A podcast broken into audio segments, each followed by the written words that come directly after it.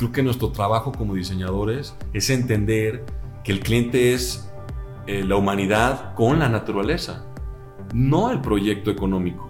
El proyecto económico tiene que ser exitoso por default, pero no a costa de la calidad del espacio para el ser humano y de la naturaleza. Si no estás fracasando. Mi nombre es Andrés Torres y tengo que advertirte algo. Estás a punto de escuchar los casos de éxito de los gigantes de la construcción. Líderes de esta industria que tenemos tres características en común. Número uno, muchísima hambre para acceder a más y a mejores proyectos. Número dos, los gigantes nos juntamos con otros gigantes. Y número tres, una visión de ciudades de primer mundo en América Latina. Así que si no tienes una mentalidad lo suficientemente grande, este no es el canal para ti. Pero si tus sueños no tienen límites, te damos la bienvenida a la comunidad número uno de constructores hispanohablantes, los gigantes de la construcción.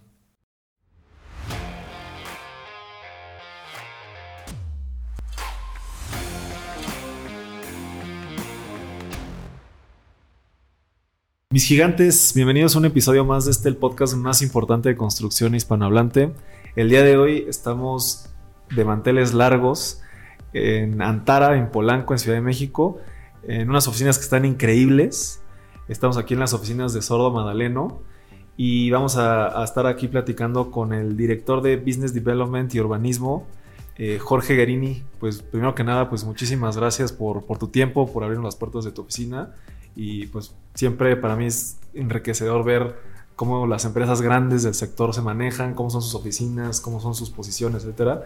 Pues muchas gracias por, por dejarnos entrar acá con, con, ustedes. No, muchas gracias a ti Andrés por la invitación, encantados de tenerte por aquí en las oficinas y poder platicar contigo y con toda tu audiencia.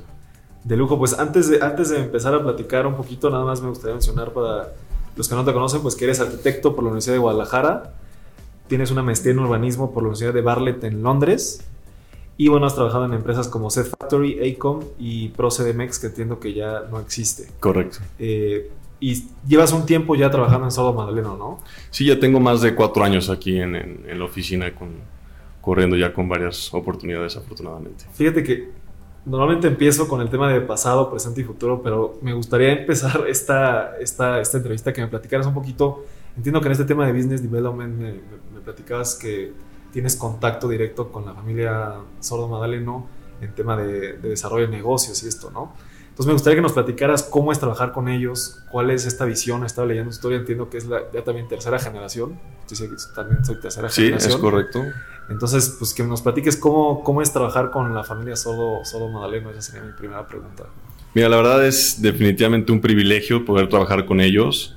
Eh, creo que el estar con ellos en, esta nueva generación que, que, toman las riendas del despacho eh, le da esta como frescura y esta innovación de nuevo al despacho después de más de 80 años de experiencia que tienen. Y la verdad es que trabajar con ellos es, es increíble, son personas eh, que nos permiten crecer mucho, son, son, se acercan contigo todo el tiempo, están buscando cómo cómo estar eh, cuestionando la mejor manera de los proyectos. Tienen una gran visión estratégica de los negocios, eh, pues por la misma experiencia que tienen con, tantos años desde su papá y el abuelo.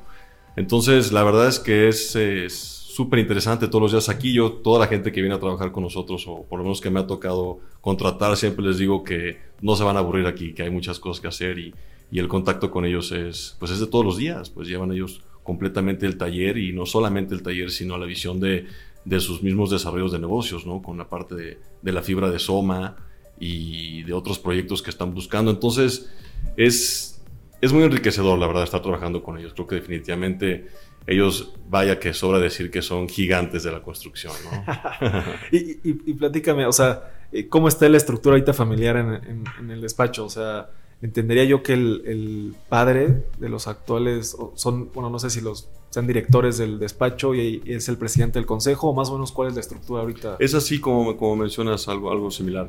Eh, Javier, papá, es el presidente del consejo y sus hijos llevan el, el, despacho, son los arquitectos y entre ellos eh, también llevan la parte de la fibra de Soma. Eh, Javier y Fernando llevan la parte, digamos, del taller y José Juan lleva la parte de la fibra, pero al final están pues todos ellos en conjunto eh, desarrollando toda esta visión desde Sordo Mariano Arquitectos y de la fibra Soma, ¿no? Digamos que sí son independientes, pero pues están junto con todo el proyecto. ¿no? Y platícame cómo ha sido este proceso, digo, no, no sé qué edad tengan eh, los actuales directores, pero platícame cómo ha sido el, este, este proceso a lo mejor de decir, bueno, eh, Javier con una visión, pues, no sé, de, hace unos años, eh, siempre obviamente a la vanguardia, pero a mí me pasa, mi familia, que a lo mejor ellos son un poquito más técnicos y yo me siento un poquito más estratégico, más de negocios. No sé si eso también sucede en, en esta estructura o también el tema de que pues si son más jóvenes para dar servicio a los proyectos que ustedes hacen, pues el, equipo tiene que tener cierta experiencia y cierto expertise para complementar a lo mejor la falta de experiencia de, ellos. No sé si es el caso. No sé si me puedas platicar cómo, cómo manejan eso. Yo creo que se complementan muy bien. Definitivamente, pues la experiencia de Javier Papá, pues es súper rica, ¿no? Y, y, los hijos, eh, pues estarán entre los 30 y 35, 36 años probablemente pero la verdad es que yo creo que la edad y la experiencia son dos cosas muy diferentes y la experiencia que tienen ellos es muy grande, ¿no?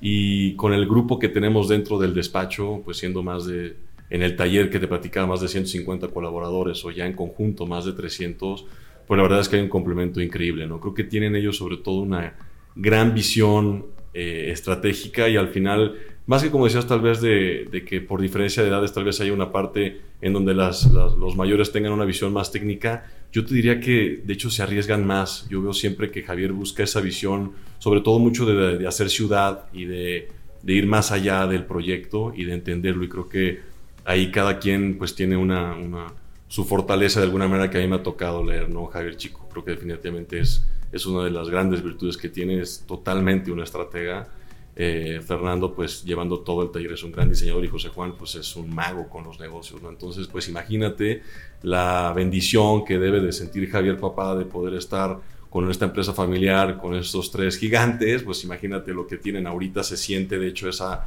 ese impulso que tiene la oficina después de más de 80 años que está creciendo a, a unos pasos grandes, la verdad, importantes, se siente el cambio de lo que está pasando, un salto a la internalización, a, nuevos mercados y ha sido impresionante, la verdad, la aventura que, se está viviendo hoy en día en el despacho. Ok, de lujo. Antes de regresar al pasado, nada más platica un poquito cómo, cómo ha sido, hace, cuánto, o, no sé si desde la generación anterior, desde Javier, están haciendo proyectos internacionales o esto es reciente y qué tipo de proyectos se puede compartir que, estén haciendo internacionales? Digo, siempre yo creo que habían tenido eh, acercamientos con, con, otros lugares, sobre todo en Estados Unidos. Eh, creo que actualmente sí, eh, también es otra época, ¿no? Creo que el mundo sí está mucho más globalizado, las cosas sí se han venido acelerando y creo que es un poco también por la experiencia del despacho y lo mismo eh, ha empezado a empujar a nuevos, a nuevos mercados, a nuevos negocios. Y la verdad es que tenemos la gran fortuna de sí estar trabajando en muchos lados. Estamos trabajando en Sudamérica, en Colombia, en Paraguay. Estamos trabajando en Estados Unidos, como te comentaba. Estamos trabajando en el Caribe también, estamos trabajando en España, estamos trabajando en Medio Oriente, estamos trabajando en Asia también, en Tailandia. Entonces, la verdad es que ha sido increíble, eh, honestamente para mí cuando yo llegué de Londres y me, dan la oportunidad, ahorita te platicamos de esa historia, pero ver la fuerza que tiene este despacho siendo un taller de México con este panorama que tiene, la verdad es que es, increíble, es todo un orgullo, la verdad, ver lo que tiene y la capacidad y lo que está pasando en este taller desde México para el mundo es impresionante. No, pues qué, qué orgullo y qué, qué padre eh, poder, porque he entrevistado muchas empresas extranjeras que vienen a México y, y qué padre pues también un par de, empresas mexicanas que están haciendo cosas en otros países, ¿no? Entonces, qué, qué orgullo, mi querido Jorge. Y, bueno, ya, ya entrando un poquito más al, al, al, orden cronológico con el que siempre llevamos las entrevistas, pues platícame cómo, cómo fue el desarrollo profesional de Jorge Guerini desde la universidad en, en Guadalajara como arquitecto, cuáles eran, tu, cuáles eran tus sueños, qué es lo que estabas buscando y cómo fue cómo fuiste dando ciertos pasos para llevarte hoy a, estar aquí en Sordo Madaleno. Mira, a mí me encanta platicar esa parte de como yo le llamo como la historia personal de cada quien. Eh, yo siempre quise estudiar arquitectura, la verdad es que sí era eh, una, una, pasión y siempre me interesaba mucho. Sobre todo me interesaba mucho la ciudad, la verdad me interesaba. De repente tenía la visión de política, también me gustaba mucho, me interesaba mucho también derecho por algún lado pero por el hecho de transformar la ciudad, eh, la verdad era lo que me interesaba mucho. Y estudio en, yo soy de Guadalajara, estudio ya en, eh, en, el Cumbres, luego en el TEC y luego ya me voy a la Universidad de Guadalajara y tengo oportunidad de irme de intercambio a, Milán. Entonces, como que fue muy rica toda esa experiencia de poder haber estado en muchos lados. Terminando la preparatoria estuve un año en Londres y después me quedé en Guadalajara trabajando con, empezamos un par de amigos con un despacho de arquitectura que se llamaba Unos Arquitectos y empezamos con los primeros proyectos, ¿no? que las casas, remodelaciones, que uno que otro proyecto. Y ya después pues evolucionamos, empezamos cada quien a buscar ya por nuestra cuenta eh, la vida eh, trabajo en otro despacho y de allí eh, salto a, me gano la beca, una beca Chevening del Reino Unido y me voy a estudiar a, a, Londres, a la Bartlett, la maestría de urbanismo sustentable. Y ahí conozco a un profesor que se llama Bill Donster, que es el fundador de Set Factory, que fue uno de los motivos por los que de hecho me fui yo a esa maestría. Y esta persona, la verdad es que es, es, es un clavado por, por, la sustentabilidad, o sea, todos los desarrollos de cero emisiones de carbono. Eh, y estudiando la maestría, pues, le pido que si me invitaba a trabajar a su despacho y me invita cuando estábamos en, en fue, fue, digamos, mi, mi sinodal y, trabajo con él un tiempo. Después ¿En ya Londres? me en Londres y me contrata después y me quedo trabajando ahí casi dos años. La verdad parecía más ONG que otra cosa porque de verdad el plan con él era literal salvar al mundo a través de la arquitectura sustentable. De hecho, bateamos muchos proyectos porque él consideraba que el cliente no tenía la visión correcta para desarrollar eh, un proyecto que realmente fuera, fuera sostenible. Fue increíble, la verdad, aprendí muchísimo con él, proyectos en muchos lados, en Brasil, en, Londres muchos, eh, en Medio Oriente también. La verdad es que Medio Oriente y Reino Unido tienen una relación muy importante en desarrollo de negocios y en arquitectura, es impresionante. Y de ahí me invitan a trabajar en Acom porque tenía compañeros de, que conocía allá y pues Acom es, pues, es, una de las empresas más grandes del mundo de arquitectura y de construcción. De hecho, entrevistamos aquí al director de Project Management de México. Es, es, es, es muy padre, de hecho, estaría muy interesante saber qué están haciendo por acá. Cuando yo me voy a Londres con ellos, en, en esa oficina nada más éramos mil personas en esa, en, esa, en esa oficina. Y había cuatro oficinas en Londres de Acom, hasta la fecha todavía están. Y yo estaba en el departamento de urbanismo y economía, se llamaba, bueno, se llama Urban Design and Economics. Y ahí me tocó trabajar en un montón de proyectos muy padres. Me tocó trabajar para la Universidad de Cambridge, un proyecto que ya está en obra que se llama Northwest Cambridge, muy padre ese proyecto. Es para la universidad. Trabajamos para la Universidad de Oxford también, eh, porque ellos mismos tienen terrenos y tienen su, su planeación de la, de, del campus y todo. Muy padre. Suena, eh, suena increíble. Estuvo muy interesante porque de hecho el proyecto nace porque fíjate qué interesante, ese proyecto nació porque la Universidad de Cambridge estaba perdiendo competitividad contra otras universidades globales porque los maestros eh, tenían mejores prestaciones y mejor calidad de vida en otros lugares. Entonces se dan cuenta que tienen que generar vivienda de buena calidad para sus profesores porque ya es muy caro vivir en Cambridge. Entonces arman toda esta visión, digo, independientemente de que ya tenían que crecer por, por obvias razones de eh, espacios nuevos de laboratorios, de aulas, de un montón de cosas. Pero le llamaban Key Worker Housing, que era para, para, para los profesores. Entonces estaba pensando, hicieron todo un mundo pensando en los profesores tienen su propio, como un pequeño centro de ciudad. Tienen eh, una plaza, tienen un centro, un, un, centro comercial, un centro comercial, perdón, un supermercado, tienen... O sea, únicamente para profesores. Porque fíjate que yo estudié ahí en Cambridge. Qué padre. En verano. Y, y pues sí, con, o sea, conozco King College todo el... O sea, bueno, estudié ahí en realidad en, un, en una escuela pues, que no era en el King College. Pero, pero pues conozco bien, bien la ciudad. Entonces no sé si, si sea... Eh, dentro del, del, Bueno, todo en realidad es parte de la universidad, ¿no? Todo es, es como todo gira o sea, alrededor es que de la universidad. El centro histórico y literal, muy creativos, el proyecto está en Northwest Cambridge, literal. Eh, te lo enseño ahorita en un ratito y lo vemos para que lo veas. De hecho, ya se ve en Google la obra. Ya. Y, y, le pusieron una escuela, eh, una guardería, todo pensando en que fuera para, para que los maestros pudieran llevarse a sus familias y pudieran vivir ahí. Un proyecto muy integral, muy padre con una visión sustentable impresionante. Estaban haciendo la planta de tratamiento más grande de Reino Unido, no podían sacar tierra del lugar. Eh, como estaba en una zona de crecimiento verde, ya tienen anillos de en donde cómo puedes ir creciendo, pero este ya está en una zona como, como green zoning, le podemos llamar, y ya no pueden crecer. Entonces, en esa parte había unas restricciones muy importantes para que el proyecto fuera completamente sustentable en todo el tema de energía, el, el, cómo llevan toda la parte de calentamiento, eh, toda la parte de residuos, eh, la parte del agua que te platicaba, el tratamiento de biodiversidad era impresionante. Me acuerdo que lo primero que me pidieron que hiciera, me dijeron, Jorge, necesito que hagas unos cruces eh, para que pasen unas newts. Les dije, ¿cómo? Y eran unos, unos, un, un cruce muy chiquito, ¿no? En unos ríos, y por unas calles. Y resulta que las newts son unas lagartijas que en esas zonas son protegidas. Entonces imagínate el nivel de protección de biodiversidad que tienen, que hasta para el diseño de los cruces de las lagartijas en las calles se estaba contemplando en el proyecto. Increíble, la verdad, impresionante lo, lo que llevan. Y obviamente, pues movilidad, pues ya estás en Cambridge, pues totalmente todos en bici. Eh, muy padre, la verdad, una visión que eh, fue muy padre trabajar en un master plan que estuviera justo en ese momento en obra, porque es difícil, ¿no? Los, los, los planes maestros toman mucho tiempo y verlos en, en su ejecución, pues en tiempo real, eh, fue una súper oportunidad. Muy, buen, muy buena experiencia. Y después ahí regresas, después de ahí con México. Y ahí, con bueno, me quedo ahí con un montón de proyectos más allá en Reino Unido, este, en, en Arabia Saudita, igual como te platicaba, en Riyadh, etcétera. Y de ahí eh, ya llevaba en Londres pues, casi seis años. Y la verdad es que sí me llamaba ya regresar a México, el, el- el- el sentir que había, con todo lo que había aprendido allá, había mucho que hacer en México. La verdad es que me encanta Londres, cualquier persona que, que me conozca te lo podrá decir, el amor que le tengo a esa ciudad. Pero sí sentía que ya era momento de regresar a México, el, el- el- el aprovechar todo ese conocimiento para poder hacer, yo creo que ese amor que he sentido siempre de desarrollar ciudad y hacer ese gran cambio y, y traerlo para acá. Y empiezo a buscar oportunidades y fíjate cómo empezando a buscar oportunidades me acaban buscando y me buscan para Procede MX y con Simón Levy, que fue cuando estuvo con todo el proyecto de, de varios eh, proyectos de regeneración urbana en la ciudad y era el último año de gobierno ya de Mancera. Y me invita a hacer un proyecto como de cierre de año de una visión de regeneración urbana de la Ciudad de México a través de asociaciones público-privadas. Y eso fue lo que hicimos. Hicimos todo un proyecto integral de encontrar las áreas de oportunidad de regeneración urbana en la Ciudad de México.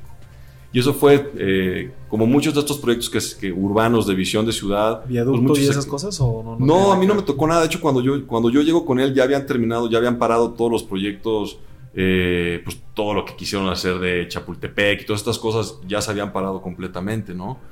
Eh, pero entonces ya, ya lo como que querían dejar delegado fue como, vamos armando con el aprendizaje que tuvimos entre las asociaciones público-privadas, el gobierno, la ciudadanía, ¿Qué oportunidades vemos que en la Ciudad de México como proyectos de regeneración urbana a través de la iniciativa privada y el sector público para seguir empujando est- esta visión? Y la verdad es que creo que fue, era una gran idea. Eh, creo que hace falta mucho, creo que hay una gran oportunidad en México para que esa, yo creo que la evolución de ProcedeMX debería de ser hoy en día el- una entidad de oportunidades de inversión de regeneración en la Ciudad de México. Y existen, en Londres existen, en Singapur existen, y la única manera de generar esas inversiones que vemos eh, gigantescas de transporte público, de... Bueno, lo que pasó aquí con los CETRAN probablemente fue el mejor ejemplo que sucedió. Es a través de eso, necesitas generar un vínculo entre el sector público y el sector privado para hacer los cambios reales que necesita una ciudad. No se lo puedes dejar solamente al libre mercado y que, el- que los desarrolladores lo hagan, porque al final no es que tengan una visión corta, pero los limitas a solamente su predio. Y si se lo dejas al sector público, pues no tiene el, el- poder de la- del- del sector privado para poder empujar los proyectos grandes. Entonces, en Londres así pasa, las líneas del metro crecen, pero las pagan los mismos desarrolladores, te permiten más densidad y es la manera en la que se permite que la ciudad vaya a seguir creciendo. Tienen una gran visión de planeación en donde el transporte público sigue llegando a más lugares y sigo creando más infraestructura que lo vaya a pagar, entonces se vuelve una sinergia increíble. Yo creo que en México, sobre todo en la Ciudad de México, hace falta esa unión entre sector público y sector privado para que logremos hacer esos cambios tan importantes que necesita una ciudad de este tamaño. Si te gusta nuestro podcast es porque eres un gigante que quiere seguir creciendo dentro de la industria de la construcción. Y la mejor forma de crecer es juntándote con otros gigantes. Es por eso que queremos invitarte a nuestros desayunos. La mejor forma que hemos encontrado para generar conexiones de alto valor. Si te interesa asistir a uno de ellos, mándanos un mensaje en todas nuestras redes como arroba gigantesconstrucción o ve el link que está abajo de este episodio. Te esperamos.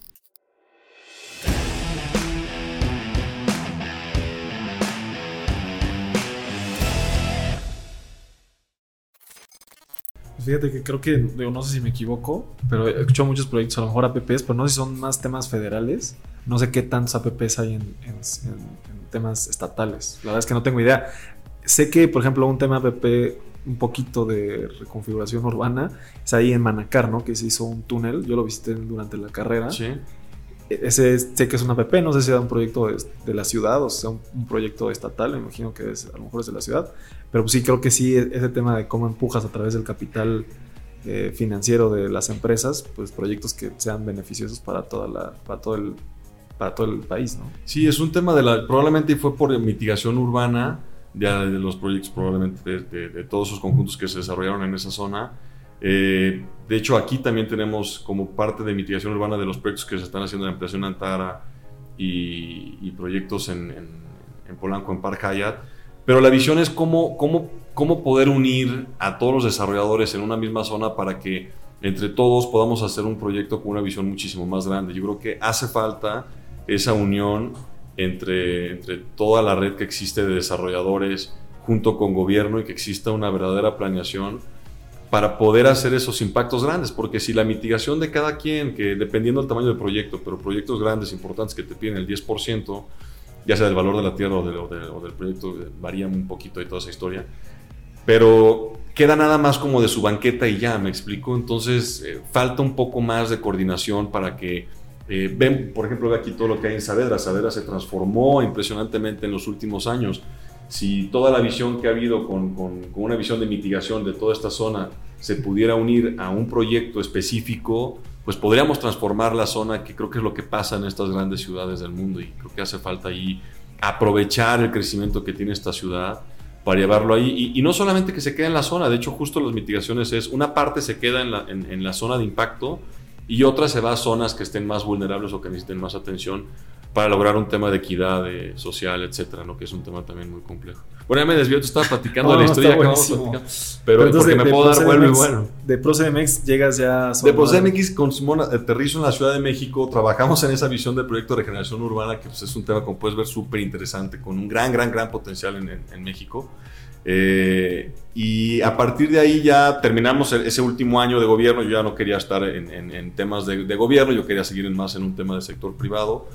Y, ya estaba planeando todo para irme a Guadalajara, regresarme para allá, empezar mis proyectos, probablemente con la experiencia que tenía empezar a ver otras cosas. Me invitan al IMEPLAN de Guadalajara, eh, salen otras oportunidades. Y ya estaba armando todo ese plan. Mi, mi novia entonces esposa ahora ya trabaja en una galería de arte que se llama Terreno Baldío. Y fíjate cómo justo se van conectando las cosas. Ella estudia también en Londres una maestría en gestión cultural y cuando regresa se va a esta galería. Y esa galería representa a un gran artista que se llama Javier Marín, que, es muy cercano a Javier Papá porque le, gusta mucho su obra.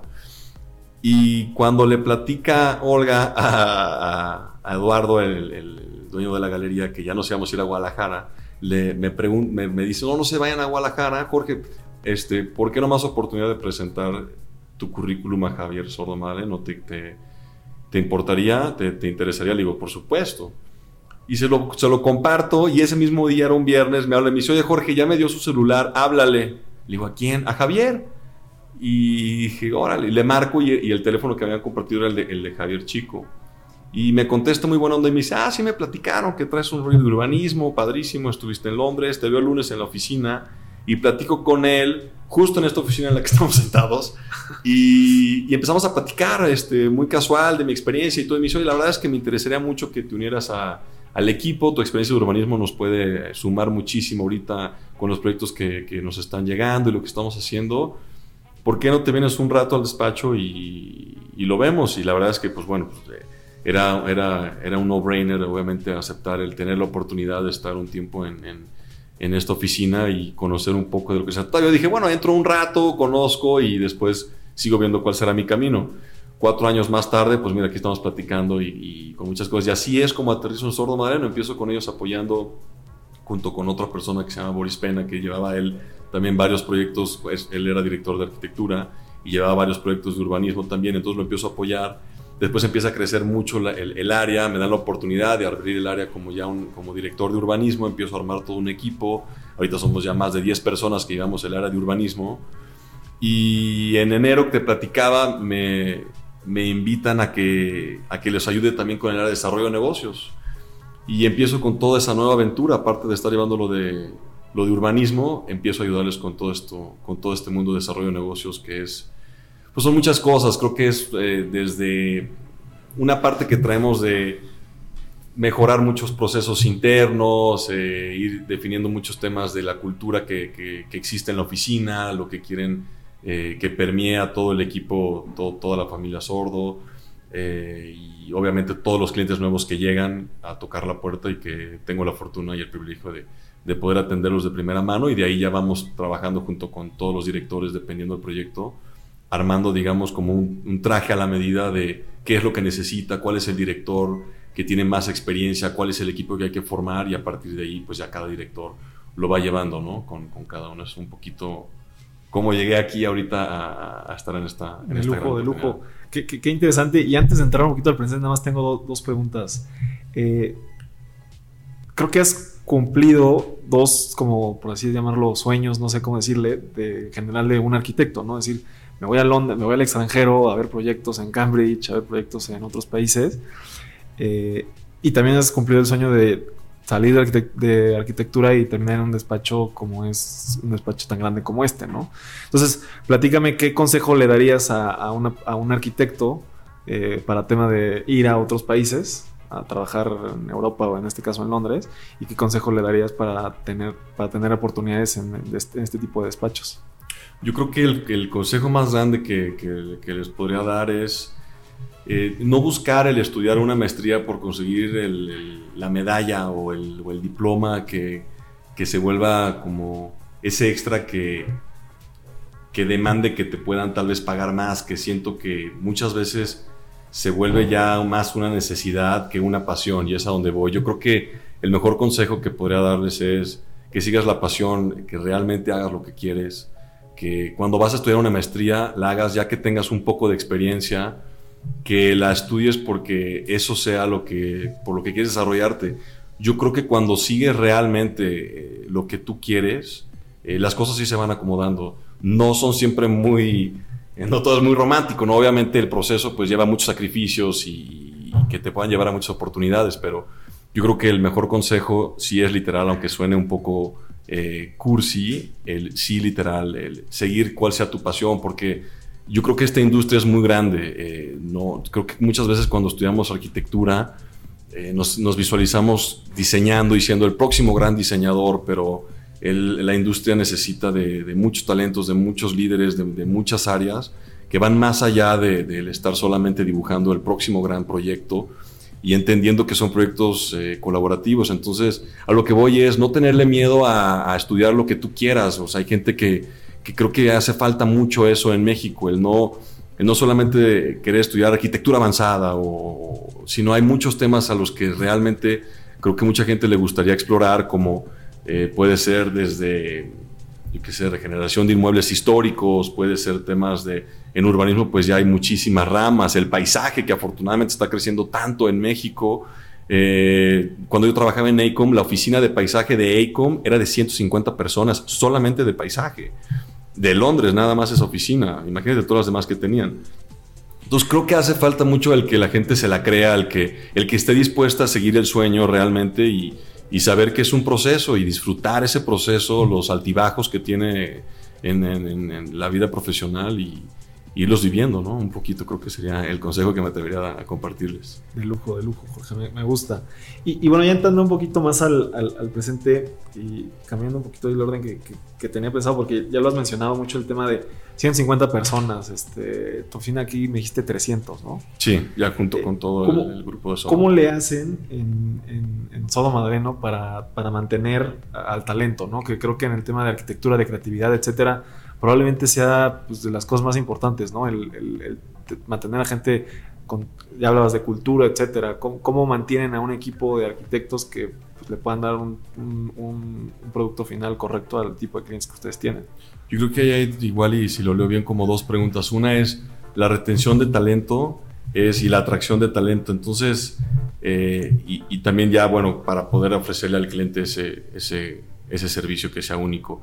Yo creo que la atracción de talento, pues bueno, viene, la vienen construyendo, pues sí viene de toda esta experiencia que existe. Yo creo que cuando, cuando entras a esta oficina y ves el taller, como que no sé cuál fue tu primera impresión o qué, qué, fue lo que viste, pero el como ver tantos proyectos, el, creo que el que hayas visto esa parte tan artesanal que todavía existe en el taller, de, desde usar maquetas, el dibujo a mano alzada, eh, toda esta historia creo que es eh, increíble, es muy rica y creo que eso, eso atrapa mucho que la gente cuando viene, independientemente de conocer los grandes proyectos en los que estamos, se da cuenta que va a haber un proyecto, va a estar trabajando en un despacho eh, muy humano, me atrevería a decir, ¿no? O sea, con un acercamiento real con la familia de, de, Javier, Fernando, José Juan, o sea, va a trabajar junto con ellos, el, el tener la oportunidad de estar en contacto con tanta gente, con tanta experiencia, y pues proyectos que se vuelven increíbles, ¿no? Los proyectos que yo te comentaba hace rato, pues creo que eso genera una atracción de talento increíble, eh, que, bueno, eso ayuda muchísimo para que logremos mantener eh, esa, esa, fortaleza con tanta gente. Y por el otro lado, creo que el, el, tema de la colaboración entre todos, que hay un punto muy importante en donde el generar una cultura de trabajo, yo creo que, que sea muy sana, que sea muy positiva, que, que que se te antoja venir a trabajar, pues estás aquí trabajando mucho, mucho tiempo de tu día, gran parte de tu día y de tu vida, pues es trabajar. Y creo que lo que se ha logrado aquí en esta oficina es, es eso, existe una cultura, eh, pues no sé, tú dices, estamos caminando y escuchas gente riéndose, gente está platicando, la gente la está pasando bien, se está divirtiendo, yo creo que es eso, una pasión en donde eh, se, se, se, respira, se, se, siente la cultura de digamos, de, hermandad entre todos, en donde generas verdaderas relaciones humanas con, con, la gente. Y creo que eso ayuda mucho. Entonces, un poco esa parte de la fortaleza que tiene el taller de, número uno, de los proyectos que llegan a la oficina. Entonces, pues bueno, el, poder como arquitecto, poder ser parte de esos proyectos, pues creo que te hacen sentir parte de algo mucho más grande y eso se vuelve muy motivacional. Entonces creo que eso ayuda mucho a la atracción de talento y la parte de, de, la colaboración creo que es la clave. Yo creo que aquí entendemos muy bien esa parte de, de, cómo 150 personas pueden lograr esa transformación de, los, de los proyectos, no solamente en México, sino en otros lados. Ahorita que estamos teniendo oportunidades de concursos internacionales de primer nivel, pues es increíble ver y es un gran orgullo que, que podamos estar compitiendo contra los número uno del mundo. Entonces, eh, y desde México. Y el, taller, a pesar de que sí hay una diversidad de, diferentes países, es mayoritariamente mexicano. Y eso es increíble que estamos compitiendo contra las grandes ligas. Y creo que la gente que entra al despacho se da cuenta de eso, se da cuenta de que está en las grandes ligas y que eso demanda el que si quieres estar jugando en el campo, pues tienes que ser el mejor, tienes que ser de los mejores, tienes que estarte preparando. Creo que el taller permite que con el crecimiento que hay en las diferentes edades de, dentro de los equipos, pues creo que también permea eso, ¿no? La experiencia del grande al chico, la, la frescura del chico al grande, entonces se va armando ahí una, una colaboración muy padre y, y, esa parte creo que es la que yo más cuido. Eh, me encanta del libro de Sapiens, no sé si lo has leído, el de Yuval Harari, y lo más padre de ese libro creo, bueno, hay un montón de cosas, pero eh, es la parte de la colaboración. Él, él habla justo que lo más importante o la habilidad más grande que tiene el ser humano es la colaboración. Lo que nos ha llevado a dominar el mundo es que tenemos una gran capacidad de colaborar en grandes, en grandes cantidades. Entonces, por eso podemos tener eh, la civilización, sociedades, por eso podemos crear...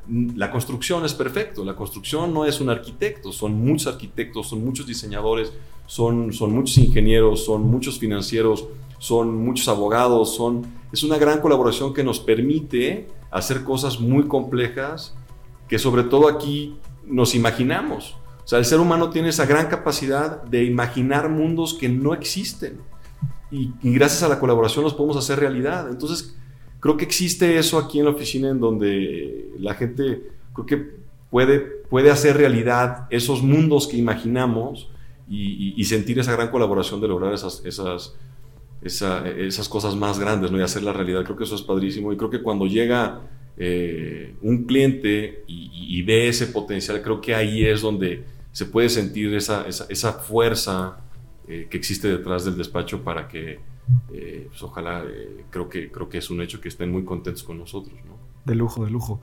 Bueno, te comentaba que yo soy ingeniero civil y siempre ha existido como esta rivalidad puesta entre los ingenieros y los arquitectos y yo la he aprovechado mucho en TikTok. Yo estoy muy activo en TikTok, tengo ahí un, bastante, algunos seguidores y, y, siempre hago bromas en contra de los arquitectos. Pero bueno, mi padre es arquitecto, no tengo nada en contra de los arquitectos, pero hay un tema que en este tema que me platicas de colaboraciones, y, no sé si es un mito, que me gustaría que me lo dijeras, eh, que el arquitecto tiene cierto ego. ¿no? O sea, como, no, sé, en una oficina con directores, etcétera, cómo funciona eso, no sé qué nos puedas compartir de eso, espero no, no haber estado muy curva esa bola. No, no, al contrario, creo que hay que compartirle a la audiencia todo lo que se pueda de, nuestro lado. Yo me acuerdo cuando estaba estudiando arquitectura que tenía un profesor que decía que hay, que hay arquitectos que levitan y otros que caminan, y que hay que tener cuidado con los que levitan porque justo es eso, los que empiezan a subirse a un ladrillo y empezar a ver las cosas desde arriba hacia abajo con la demás gente, creo que hay que, eh, hace falta un tema de empatía y entender que el mundo eh, ya no existe esa figura eh, mágica, toda poderosa que diseña todo desde las alturas o que toma todas las decisiones. Yo creo que sí es un reto el, trabajar en un despacho en donde pues la mayoría en el taller somos arquitectos a pesar de que sí hay un tema muy multidisciplinario con pues hay gente de diseñadores gráficos, hay diseñadores de interiores, hay todo, pero al final estamos todos alrededor de un tema creativo y de diseño, en donde creo que lo que lo vuelve el, reto es que todo mundo quiere dar la idea tal vez que sea la más grande o la más importante. Yo creo que lo que logramos, o por lo menos yo intento junto con, con los equipos de trabajo, es que entendamos que todos estamos dando un granito de arena para hacer el cambio y, que no importe dónde venga, lo importante es el, producto final. Y el producto final, creo que cuando lo entendemos que no es el diseño o la forma, sino el producto final, lo que estamos buscando, que es más como la creencia de por qué lo haces. Y si la creencia es que lo que estamos haciendo es para mejorar o enaltecer la experiencia humana, entonces cambia y el ego ya no es yo quiero que digan que ese proyecto es mío, sino que ese proyecto nació en este taller porque queríamos hacer algo más grande para la humanidad, ¿no? Entonces creo que ese es un poco el, reto y la clave como de, cómo, irlo, cómo irlo llevando, me atrevería a decir. ¿Quieres ser parte de los gigantes y participar en un episodio del podcast? Te invito a unirte al Club de Gigantes, la red de negocios más innovadora de la industria de la construcción, donde tendremos sesiones privadas con líderes de la industria y buscaremos asociarnos entre los miembros de la comunidad para acceder a más y a mejores proyectos. Te dejo la información completa en la descripción de este episodio o ve a nuestro perfil de Instagram y encuentra más información por allá. Me gusta, me gusta ese tema de, lo que contabas del granito de arena. Luego, tema del detalle o los detalles en la arquitectura ya que estás construyendo son lo que más valoras, ¿no? Independientemente de sí la fachada, pero el detalle para la hora de construir, luego a veces es lo que más valoras de un arquitecto a la hora de estar ejecutando, ¿no? 100%. Y, y, bueno, eh, otra pregunta que quería hacerte, Jorge, con ese tema que nos platicabas un poquito de Set Factory. Eh, y que también lo vi, te, decía en, el, en LinkedIn, que fue ahí donde, donde conectamos. Eh, ¿cómo, le hacen ustedes para crear estos proyectos, megaproyectos y que son sobresalientes y todo, y que aparte eh, tengan una parte sustentable, ¿no? Que está como, por así decirlo, de moda y que está en tendencia, y, cómo hacerlo de manera colaborativa este megaproyecto, pero que estés respetando la naturaleza, ¿no? Yo creo que ahí tocas un, montón de puntos súper súper interesantes. Por ejemplo, el que digas que como que está de moda, ¿no? La sustentabilidad ahorita. Y creo que es, es es triste ver cómo los se vuelven de repente tendencias, algunas eh, como modas, el querer decir, sí, ya es sustentable y entender que es sustentable, nos podríamos clavar horas realmente en entender qué hace realmente un proyecto sustentable y ahorita vamos a platicar, pero a, través de la historia creo que ha habido muchos momentos en donde, por ejemplo, en urbanismo hubo un momento muy padre en Reino Unido que, eran eh, ciudades jardín, y de hecho de ahí nacen muchos proyectos también en, México, ¿no? Que, vienen eh, con esa visión. Pero después evolucionan todo y, ya que soy sustentable, ahora se habla de resiliencia, ahora se habla de regenerativo y mañana no sé cuál va a ser el nuevo tema, el nuevo nombre, la nueva moda de decir que cuál es esa, esa tendencia. Lo que yo sí creo que es un hecho es que hay que, más que dejarnos llevar por, por tendencias o modas, que creo que eso aquí en el taller... Eh, también se, vive porque no hay un estilo en, la arquitectura que ha desarrollado la, oficina.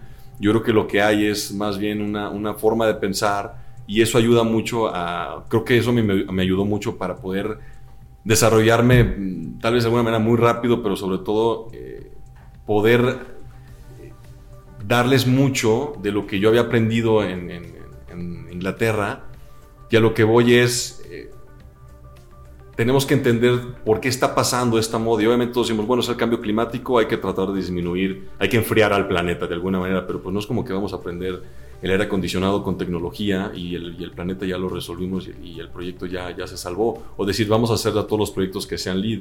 Es más una filosofía. Yo creo que esa filosofía es muy interesante entenderla, eh, que es lo que te platicaba de, de si hacer como, como un paso hacia atrás y entender por qué pasó. Yo desde el lado de urbanismo te, te la voy a tratar de resumir lo más que pueda de verdad. Pero es, la humanidad casi siempre tuvo un billón de personas, ¿no? Fue como más o menos cuando, que es lo que existía en el planeta Tierra. Pero resulta que a partir de 1800, en la revolución industrial, los cambios que empieza a haber en la tecnología y en la calidad de vida eh, se vuelven muy importantes y empezamos a crecer exponencialmente. Entonces, si tú ves una, una tabla de crecimiento poblacional de, de, la humanidad, vamos poquito, llegamos al billón y son mucho tiempo en billón, y luego cuando llegamos a 1700, 1800 empieza a crecer, crecer, crecer, crecer, y luego se va para arriba así, ¡pum! Como si estuviera yendo el Titanic, o sea, completamente así, parado.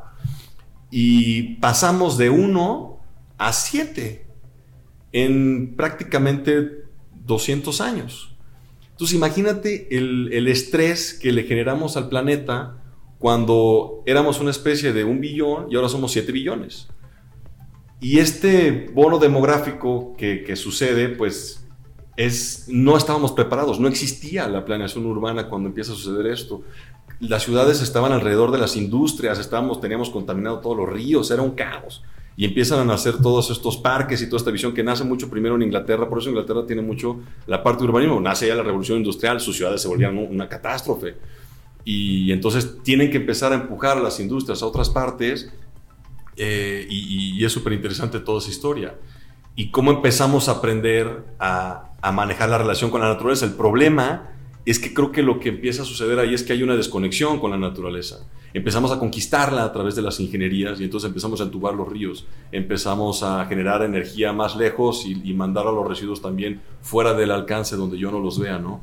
Y siento que ese problema de hecho de desconexión con la naturaleza generó que cuando el ser humano no ve de dónde viene lo que consume, no le importa lo que pasa. Entonces, como yo no veo los residuos a dónde se van, no me importa. Como yo no veo eh, la comida cómo viene, no me importa. Entonces, hemos logrado el, generar una, una, maquinaria que le llamamos a, la, a, las ciudades, en donde podemos traer recursos desde los puntos más lejanos para poder subsistir. Y el reto ahí es que no medimos la biocapacidad de las ciudades. Y pues pasa, por ejemplo, Ciudad de México, no hay agua y pues me la traigo de más lejos. Y empieza a suceder todo este problema eh, pues, planetario, ¿no? Es una escala global lo que está sucediendo.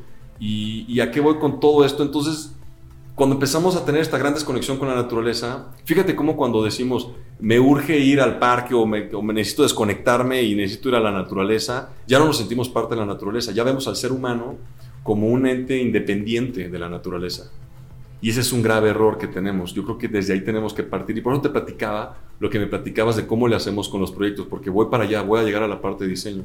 Tenemos que entender que si es una parte filosófica en donde nos hemos desconectado tan grande la distancia con la naturaleza, que ya lo vemos como maquillaje. Y entonces decimos, hay que poner unos arbolitos y tener unas vistas bonitas. Pero va mucho más allá. Hay que entender que las ciudades son sistemas y nosotros somos parte de ese sistema. Y, y un, un, edificio es un microorganismo de, de una ciudad. Un, un, un, edificio pues necesita energía, genera residuos, eh, va, va, a haber comida, va a haber eh, todo un tema de agua. Eh, entonces, cada, cada uno de estos edificios, de hecho, que estamos viendo aquí, es justo como el microcosmos de todo el componente de la ciudad y es bien interesante porque es justo eso, es todo este sistema de cómo se va conectando. Y es lo que platicamos de la colaboración sin esa visión de, de, sustentabilidad a escala ciudad o a escala ya país, ni se diga, eh, es difícil hacer un proyecto en donde realmente tengas un, un, resultado positivo con la naturaleza. Ahora, ¿a qué voy ya en temas de diseño de cómo se puede mejorar? Cuando empieza todo el tema del cambio climático y que ya lo, ya lo medimos y llamamos, estamos en la época del antropoceno, en donde es la primera vez que una especie en la Tierra es capaz de generar un cambio climático a la Tierra. O sea, imagínate el impacto que logramos hacer como seres humanos en muy poco tiempo. Entonces, sí, sí, sí es un reto muy, muy grande. Creo que, es, creo que debería de ser la prioridad número uno de todos nosotros en, en la construcción, porque las ciudades consumen 80% de la energía, producen el 75% de las emisiones. Eh, más de la mitad de la población ya vive en ciudades, en, en prácticamente 15 años va a ser el 70%. Y, y, cada vez somos, como, somos gente más de ciudad y hay un reto ahí muy cañón. Ya, las ciudades abarcan solamente el 3% del planeta. podrías meter a todas las ciudades en India y todos podríamos estar ahí. Que sería una locura, ¿no? Si vas a India, pues tú ves la densidad y parece como si ya estuviéramos todos ahí.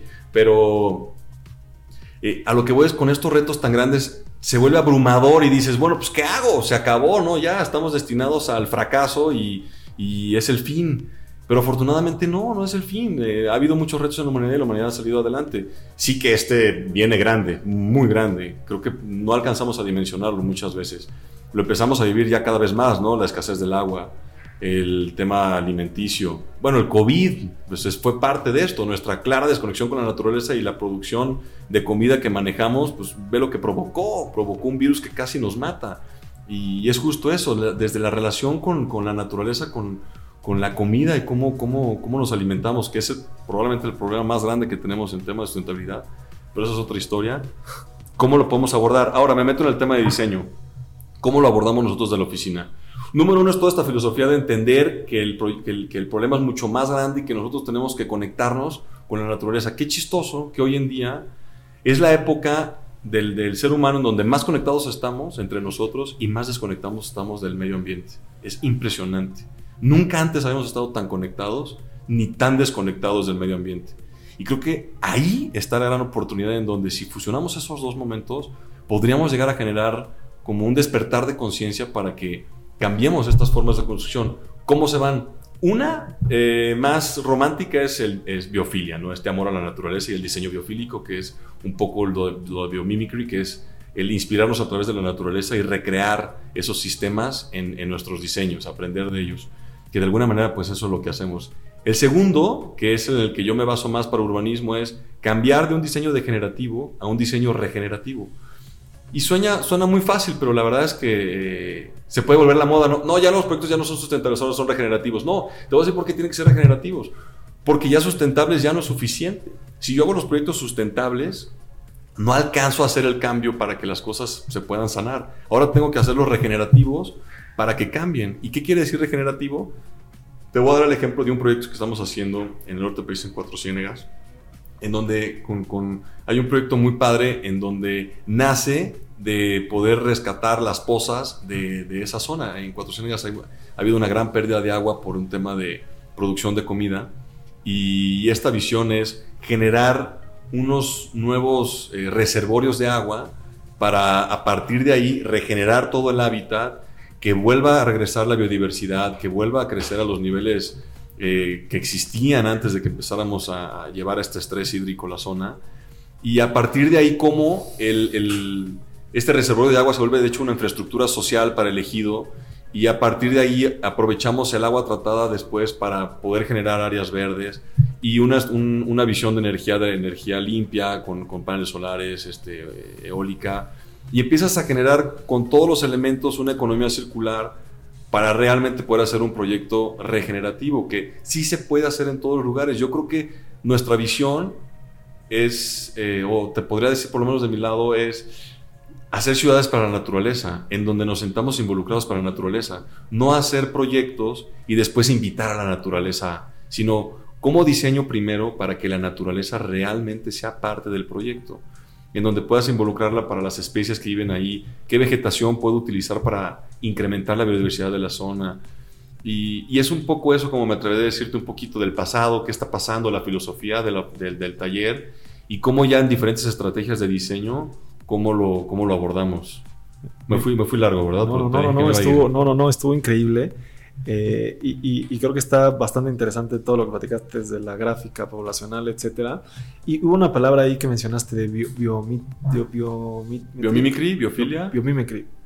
Eh, te comentaba hace rato que tomé una masterclass de Frank Eddy y él igual platicaba que utilizaba mucho, o sea, lo que, según, si, no me recuerdo, utilizaba mucho el pescado como forma eh, para algunos de sus proyectos. No me acuerdo exactamente por qué era un pescado pero ese tema como de replicar ese tipo de cosas de la naturaleza en, los proyectos de construcción, ¿eso, ¿eso es el concepto de biomimicry? es eso, justo, y de hecho aplica ya hasta desarrollo de tecnologías muy interesantes, por ejemplo, el captar agua a través de, hay un, eh, hay un insecto en el desierto que capta el agua eh, de la, solamente de la neblina, de la humedad. Entonces con eso capta el agua y con eso, con eso puede sobrevivir. Y eso lo han, lo han evolucionado para en otros materiales en zonas eh, que no hay, que hay mucha humedad, pero no tienes, no tienes acceso a, otros, a otras formas de tener agua. Y cómo puedes absorber a través de la humedad y nace de la inspiración de este insecto. Entonces, es como, de hecho hay, una página, si no me equivoco, que, que, ha hablado mucho de, de, todo esto. Creo que hay un, hay un arquitecto que se llama Michael Pollan, si no me equivoco, si no ahorita te digo, y tiene unos libros muy padres. Y se clava mucho en toda esa historia. Eh, ya más avanzados, Neri Oxman, que tiene un, tiene un documental en abstract buenísimo, si no lo han visto, véanlo. Eh, ya habla de, desarrollo de tecnología con materiales mucho más avanzados, pero va de la mano de esta historia. Cómo, es que imagínate cómo a través de la historia, con todo lo que hemos aprendido de la naturaleza, cómo nos hemos primero, nos resguardábamos primero nada más de la naturaleza, pues en cuevas, ¿no? Después, cómo fuimos evolucionando con, con la tecnología que había al alcance eh, para, pues, generar diferentes civilizaciones que han existido, ¿no? Eh, y después giró todo alrededor del ser humano, en Renacimiento, después había más tecnología, llegamos a la revolución industrial y, cambia todo, ¿no? O sea, sí hubo un, cambio de, de, una colaboración que creo que existía masiva y también en, en, una colaboración mejor también con la naturaleza y hubo una desconexión muy grande, y creo que un tema del individualismo y de producción en masa que nos desconectó también como diseñadores a, que de alguna manera el, mercado se volviera el cliente. Y creo que nuestro trabajo como diseñadores es entender que el cliente es eh, la humanidad con la naturaleza, no el proyecto económico. El proyecto económico tiene que ser exitoso por default, pero no a costa de la calidad del espacio para el ser humano y de la naturaleza. Si no estás fracasando.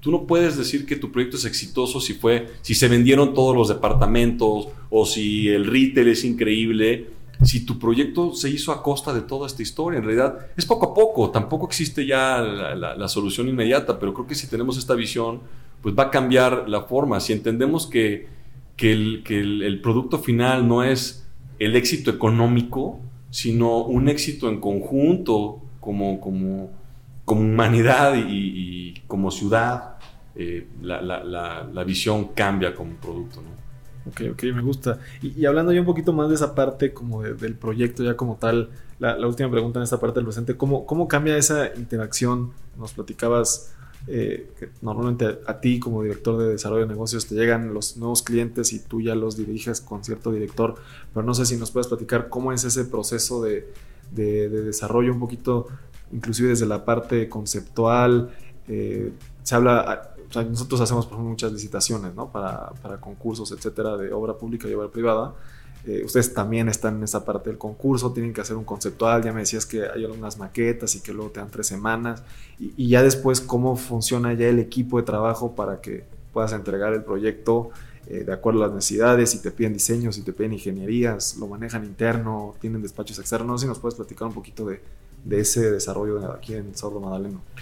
Yo creo que eh, el proceso de, creativo de la oficina, lo voy a platicar así, creo que por ahí se va, se, va a contestar toda la pregunta y tal vez hasta ampliarla un poco. Eh, el proceso, yo creo que en la oficina llega y llamamos una como fase cero, que es como la visión estratégica, ¿no? Entender primero que, por qué queremos hacer, qué es lo que queremos hacer eh, alrededor de ese proyecto y entender eh, en qué creemos para mejorar ese proyecto, ¿no? Y también estudiar qué ha pasado históricamente con, con, esa tipología. Eh, por ejemplo, si fuera un hotel, y entonces pensar en, eh, primero como una fase cero, el entender bien cuál es el programa que va a ser necesario, cuál es el equipo que necesitamos formar, tener a las personas con la mayor experiencia y las más capaces dentro de esas etapas iniciales y definir qué es lo que queremos hacer y por qué. Y empezamos a investigar y a cuestionarnos el, bueno, qué ha pasado, cómo ha evolucionado el, el, mundo de, del hospitality, eh, el producto hacia qué va, porque bueno, pues dentro del hospitality pues hay muchos, hay muchos mercados, ¿no? Eh, hay muchos productos. Y, entendiendo desde ahí, desde ese pasado histórico, como en dónde estamos y hacia dónde queremos ir y empezar a cuestionarnos cómo podemos llegar a, a esa parte de innovación para que realmente hagamos un, proceso creativo y, podamos lograr un, producto que, que, una vez más de ese imaginario colectivo lo podamos hacer realidad. Y creo que es un poco esa parte del proceso pensando como preguntas del diseño, ¿no? Es un poco entre una lluvia de ideas, de primero entre todos y empezar a hacer eh, estas ideas de concepto, de, de dónde nace la inspiración, de dónde nos empezamos a abrazar y luego a partir de ahí cómo empezamos a desarrollar un concepto, empiezas a desarrollar un poco qué componentes va a tener el, el, proyecto, a partir de ahí creo que pues vas a armando diferentes como, como el carácter que va teniendo y, y, cómo se va armando. La verdad es que es, es muy bonito porque esa parte es, es muy abstracta, ¿no? Y creo que cada quien tiene una forma de, de llegar a, a, al diseño de una manera distinta y es difícil y creo que es bonito no ponerle una fórmula porque si llegara a haber una fórmula pues deja de ser probablemente creativo, ¿no? Porque sí tiene que tener una parte en donde la mezcla de la experiencia de todos los que estamos en, en, en la oportunidad de estar trabajando en ese proyecto, eh, porque se conjugan muchos elementos, ¿no? O sea, es, son demasiadas capas las que estás diseñando en, esa, en ese primer momento. O sea, tienes que entender desde la parte eh, del contexto, entendiendo qué te permiten hacer, eh, qué podrías estirar un poco más de lo que te permiten hacer, eh, cómo te vas a mover en ese espacio, eh, el tema del costo, que es importantísimo del inicio al fin, ¿no? Cómo vas a involucrar que la, la visión que estás teniendo de ese proyecto vaya a poder realmente aterrizarse a un costo real, porque pues, es muy bonito dibujar y hacer ideas, ¿no? Pero al final estamos en el mundo de, de la construcción.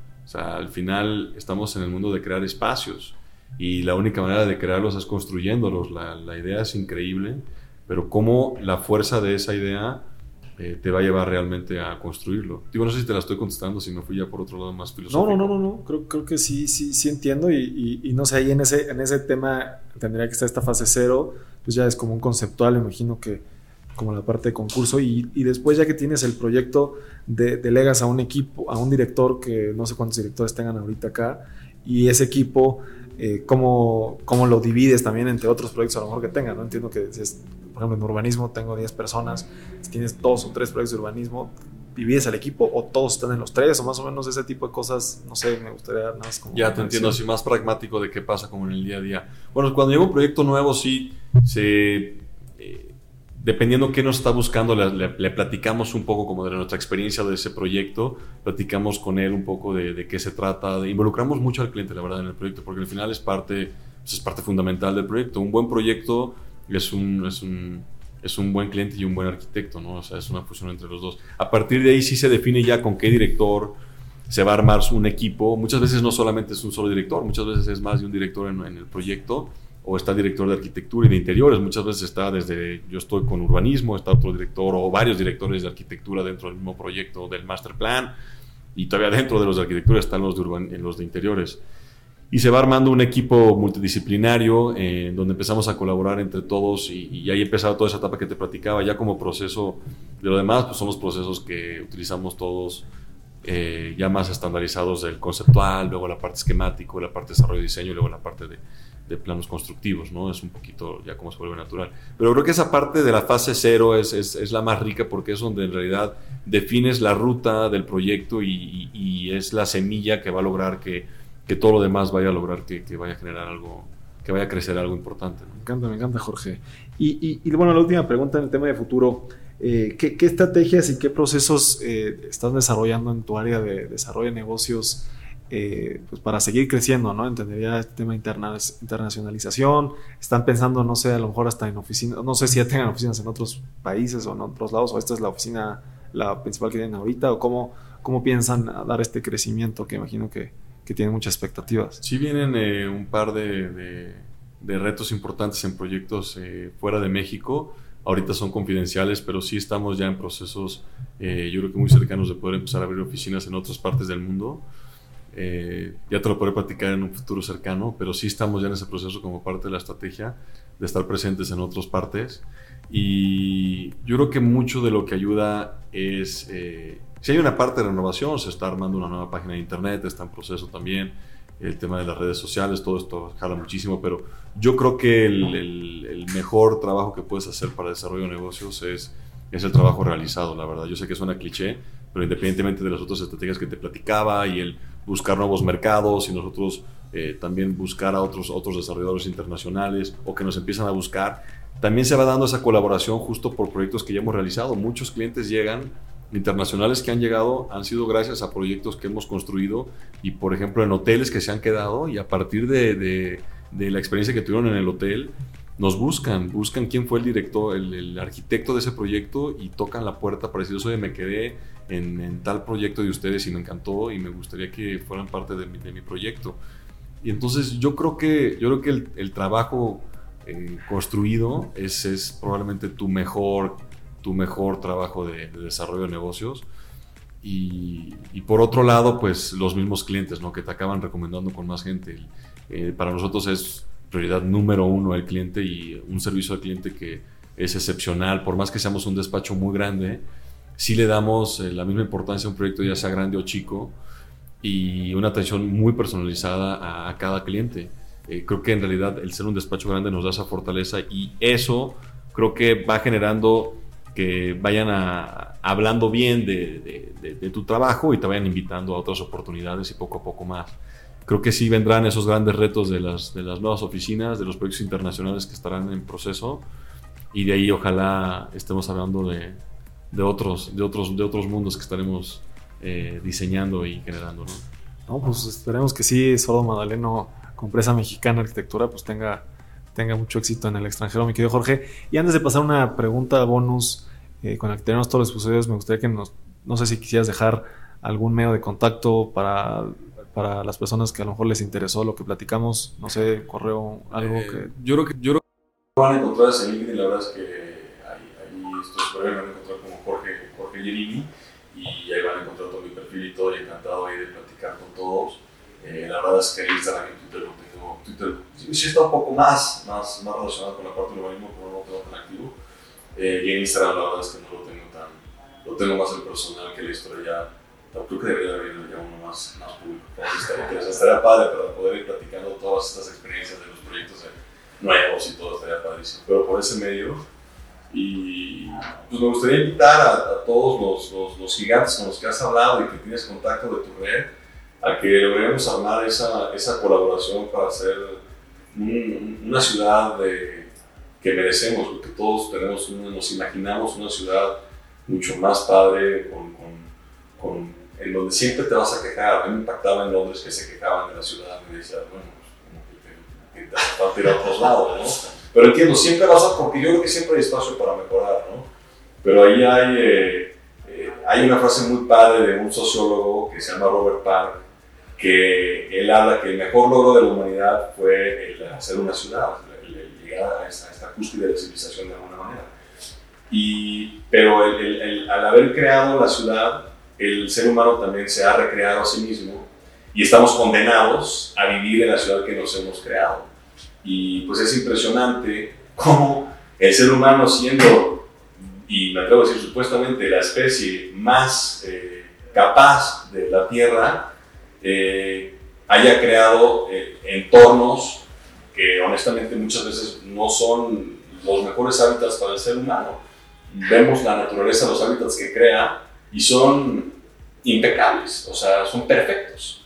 Y nosotros con todo el conocimiento que tenemos, de poder manipular y, de controlar el, entorno a nuestro favor, eh, pues creo que, creo, que, creo que todavía no llegamos a ese punto, creo que es parte del proceso del ser humano, pero eh, más que nada esta reflexión es como para invitarnos a todos a, a hacer una colaboración de poder crear las ciudades que, que, creo que merecemos y que queremos.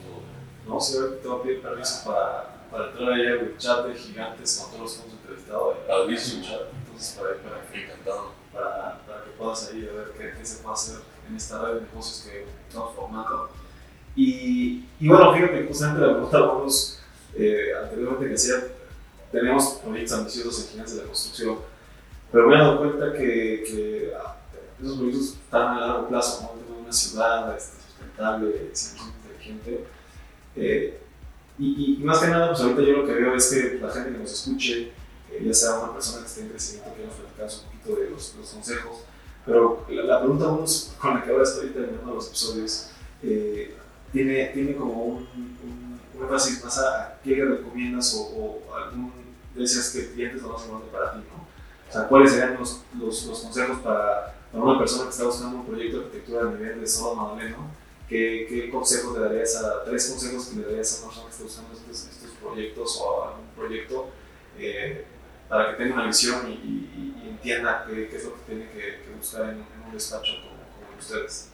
Yo creo que eh, no sé si voy a llegar a los tres, igual y sí, igual llego a más, pero me atrevo a pensar que, número uno, hay que, sí, la prioridad obviamente el cliente, pero como te lo decía, que tenga una filosofía detrás importante de por qué hace lo que hace, ¿no? Porque es muy importante que tenga muy definida la cultura de, de por qué hacerlo, no, no porque tal vez tengas una experiencia muy amplia en alguna tipología, eh, no necesariamente tal vez eres el mejor arquitecto para ese siguiente proyecto Creo que lo más importante es que estés constantemente cuestionando tus procesos, buscando la innovación, para poder lograr eh, el valor agregado que yo creo que tanto buscan los clientes, obviamente, ¿no? Eh, creo que eso es, es, esa es una de las cosas eh, importantísimas. Eh, número dos, yo creo que, pues, o sea, lo repetirías, pero sí, la innovación. Creo que es clave, como teniendo la oportunidad de estar diseñando, que estemos buscando la innovación y que busquen gente, equipos que, que sí estén cuestionando qué es lo que sigue para, para que de verdad logren un proyecto. Porque siento que muchas veces los clientes llegan y, número uno, pues tienen el, el, hay un, hay un, el tiempo siempre juega en contra del arquitecto, ¿no? Porque estás en el tema del negocio y el tiempo de repente es de ya sé lo que quiero, quiero este proyecto, solamente quiero que me lo vistas bonito y se acabó.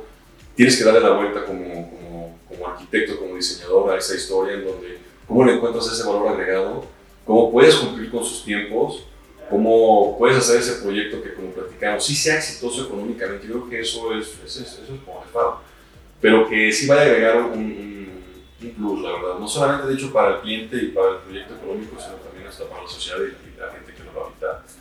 Y, y, la última, yo creo que el que tengan la apertura de, de que puedan trabajar en equipo. Yo creo que al final, de nuevo, es un proyecto, los proyectos de estas magnitud que, que afortunadamente tenemos en Solo Madaleno, demandan equipos multidisciplinarios, demandan una gran colaboración y es necesario el, el contar con, con, con, equipos que puedan eh, trabajar con, con diferentes eh, expertise, que tengan la apertura de escuchar a todos, de involucrarlos a todos desde el día uno y creo que con esto eh, podemos lograr sí proyectos de, de esta índole y que se acerquen a, a, los grandes despachos, la verdad también. Eh, creo que muchas veces la gente le da, le da miedo de acercarse a despachos importantes o arquitectos que ya tienen renombre porque creen que no van a de caso es muy caro, va a ser muy caro, que de caro me encanta, hay una frase que dice, cuando compras algo, algo malo y barato, el mejor sentimiento que vas a tener es cuando lo abres y cuando lo compras, ¿no? Ese, digamos, como si fuera ese regalo. Y, y cuando es algo caro, eh, el momento, el peor momento que vas a tener es cuando lo pagas, ¿me explico? Entonces, esa relación en donde pues, lo, lo bueno, bonito y barato te dura solamente al principio. Y, y, lo que consideras que es caro, que no es caro, porque simplemente es, es, es, es un valor distinto que, que le estás ofreciendo, tu momento más duro es al principio y después viene lo mejor. Y del otro lado es al revés. Al principio es un mejor momento porque dices, bye, encontré el mejor, eh, el, el, mejor producto más barato y voy a hacer un diseño súper económico y lo logré. Y ese va a ser el único momento donde te vas a sentir bien, te vas a encontrar con, con que en realidad, literal, lo barato sale caro de los proyectos complejos. Lo que ayuda a un despacho como la fortaleza como este es justo el que te van a llevar de la mano para que te vas a encontrar tú no vienes a la construcción. El, el, ese valor agregado pues viene desde el día uno. Si te quieres ahorrar las cosas ya que estás construyendo, pues llegas tarde a la historia, ¿no? Es donde no debemos, creo que es un tema cultural también, eso es otra plática a futuro. La cultura en la industria de la construcción, pues todavía nos falta mucho, ¿no? Buscamos siempre tratar, una vez más, el, el mercado manda y, y el mercado eh, hay que saber cómo, cómo trabajarlo para poder darle la vuelta a las cosas a lo que voy es no, no, no, es, no es entender que el diseño barato es, es el mejor o que el diseño caro no es para ti. Yo creo que no existe el barato o el caro, yo creo que existe el bueno y el malo. Entonces lo que hay que buscar es equipos que sean expertos, que sean buenos, para que puedan lograr estos grandes proyectos tan complejos. Me encanta, mi querido Jorge. siempre terminamos pues, diciendo que ya lo eras, pero el día de hoy te queremos hablar un gigante de la construcción. Muchas gracias por, por, tus consejos, por lo que nos compartiste el día de hoy y por abrirnos otra vez las puertas de tu oficina. Muchas gracias Andrés, a ti y a todos los que Saludos a todos. Y pues muchas gracias a todos los que nos escuchan. Ya saben que ahí pueden encontrar en todas las redes como arroba inc.andrés Torres. Nos vemos muy pronto con un episodio nuevo.